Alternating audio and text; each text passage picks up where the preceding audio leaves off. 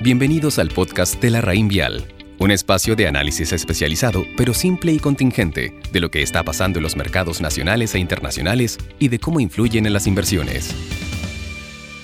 Buenos días, hoy 15 de marzo les habla Pablo Méndez, gerente de portafolio de inversión de la Rain Estrategia, y en este audio les comentaré respecto a nuestra visión de los mercados emergentes. El alza de tasas, a causa de la percepción de un mayor riesgo inflacionario, ha generado nerviosismo, especialmente para aquellos activos de mayor beta. Los emergentes han caído un 6,6% desde el 17 de febrero y acumulan un rendimiento de 4,4% en el año. No obstante, el jueves de la semana pasada ocurrió un hecho interesante y que podría dar las primeras luces del proceder de las entidades monetarias. El Banco Central de Europa amplió su programa de compra de bonos precisamente por la incomodidad que le estaba generando el alza de tasas. La decisión se basó en mantener las condiciones financieras favorables. Este compromiso de los bancos centrales le fija un límite al alza de las tasas. Sin embargo, no sería extraño que éstas en el curso del año puedan seguir presionadas. El crecimiento económico tiene que venir acompañado naturalmente de un incremento de los yields. Adicionalmente, hay otros factores técnicos que se podrían sumar. Por ejemplo, BCA en su último reporte destaca que pese a las correcciones que ha tenido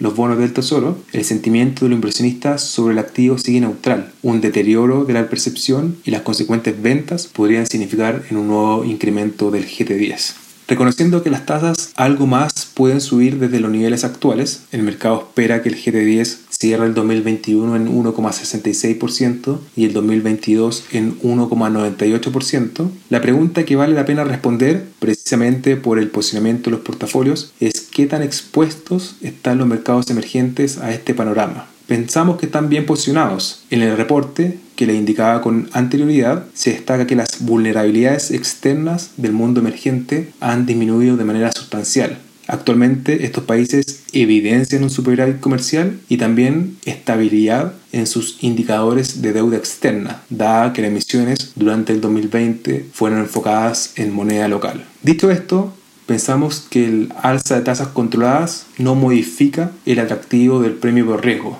la señal sigue siendo a favor de activos de mayor beta. Sin embargo, por la parte del ciclo económico que transita las economías, no se pueden descartar episodios de volatilidad. Reafirmamos que frente a este panorama, la mejor estrategia es mantener el posicionamiento de los portafolios. Que tengan una buena jornada. Los esperamos en nuestro próximo capítulo del podcast La Raín Vial Conoce larraínvialdigital.com, una plataforma de inversiones, servicios y herramientas en donde la experiencia de la Raín Vial es 100% online. Infórmese de las características esenciales de la inversión en estos fondos mutuos, las que se encuentran contenidas en sus reglamentos internos. La rentabilidad o ganancia obtenida en el pasado por estos fondos no garantiza que ésta se repita en el futuro. Los valores de las cuotas de los fondos mutuos son variables. La rentabilidad es fluctuante, por lo que nada garantiza que las rentabilidades pasadas se mantengan en el futuro.